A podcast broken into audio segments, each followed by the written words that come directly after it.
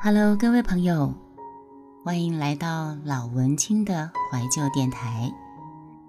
我们就继续来听听梦如的故事。梦如想起那个晚上，她守在父亲病床上睡着了。父亲移动尚能够动弹的左手，轻轻抚摸她的头发。梦如醒了，抬头对父亲一笑。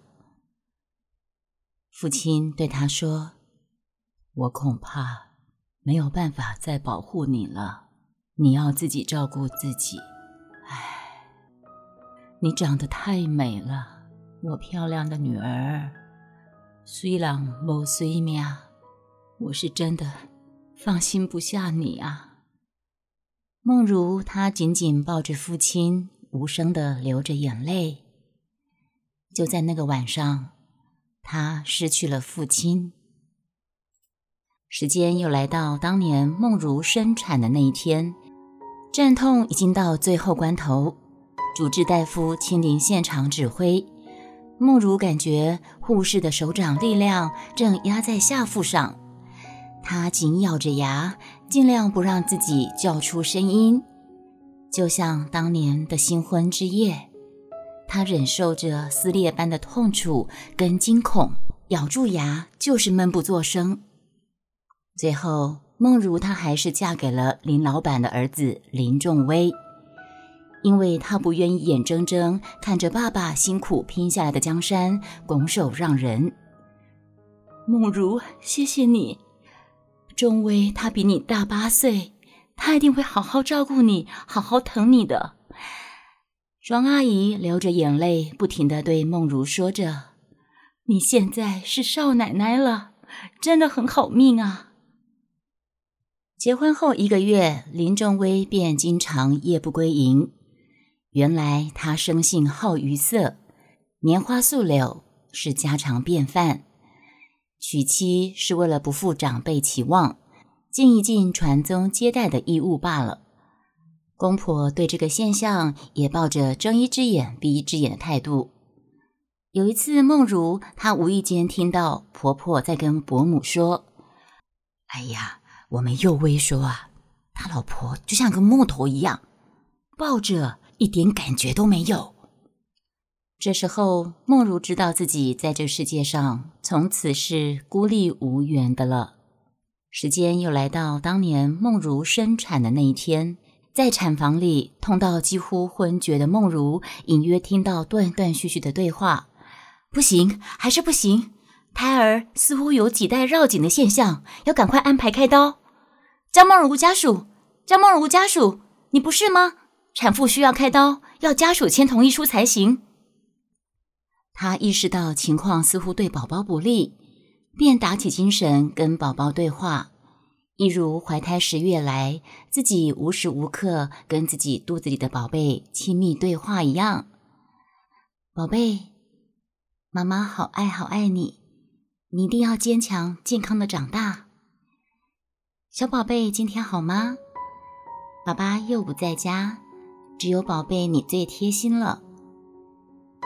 宝贝乖乖，赶快睡觉，不要再踢妈妈肚子喽。宝贝。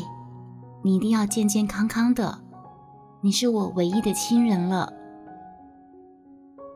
梦如，梦如呀，我拍不下去了。梦如眼角泪珠一滴滴落下，她内心不断的持续跟宝宝对话，同时她想到父亲，爸，请你保佑你的外孙平安健康的生下来。请你让我有机会，用我全部的爱去爱我的小孩，如同当年你爱我一样。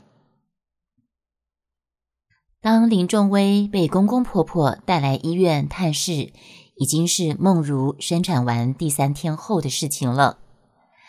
庄阿姨一边殷勤招呼亲家，一边和颜悦色的代替梦如向仲威赔不是。好像他的花天酒地全都是被梦如给逼出来一样，不愧是商场打滚的女强人啊！梦如觉得庄阿姨今天从头发到脚趾头全都是戏，虚伪的令人作呕。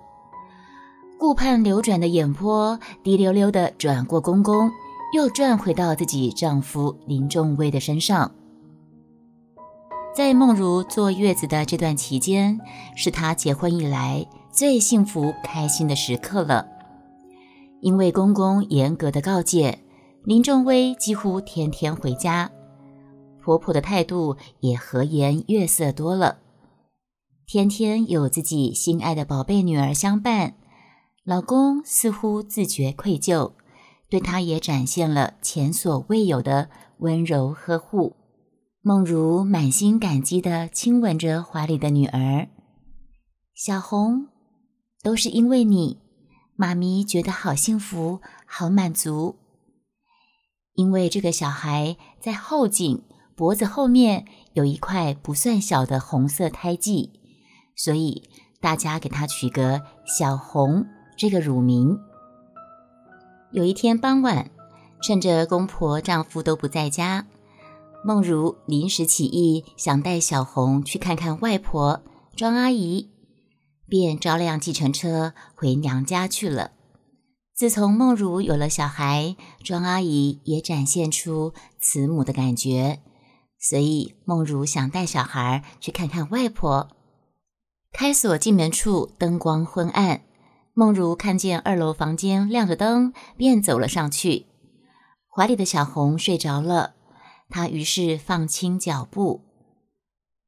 楼上的房门半掩着，传出男女的嬉笑声。梦如第一个念头转身想走，因为她不想看到任何会玷污父亲的事情。